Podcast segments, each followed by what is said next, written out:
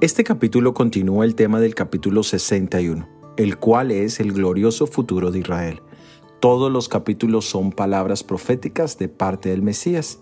El nombre Sión es el nombre profético de Jerusalén. Aquí, el Mesías habla del cambio de nombre, lo cual es símbolo de la conmemoración de un evento muy especial.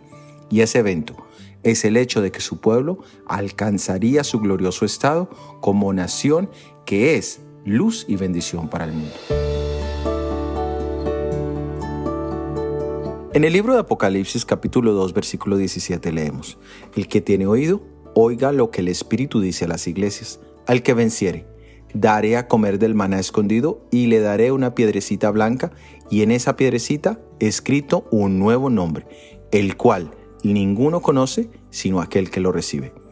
En Apocalipsis encontramos una referencia a la profecía del Antiguo Testamento, donde a través de Jesucristo el Mesías podemos tener la victoria y recibir un nuevo nombre. Los nombres en el Antiguo Testamento tenían un gran significado en la vida de las personas porque hablaban de los rasgos de carácter.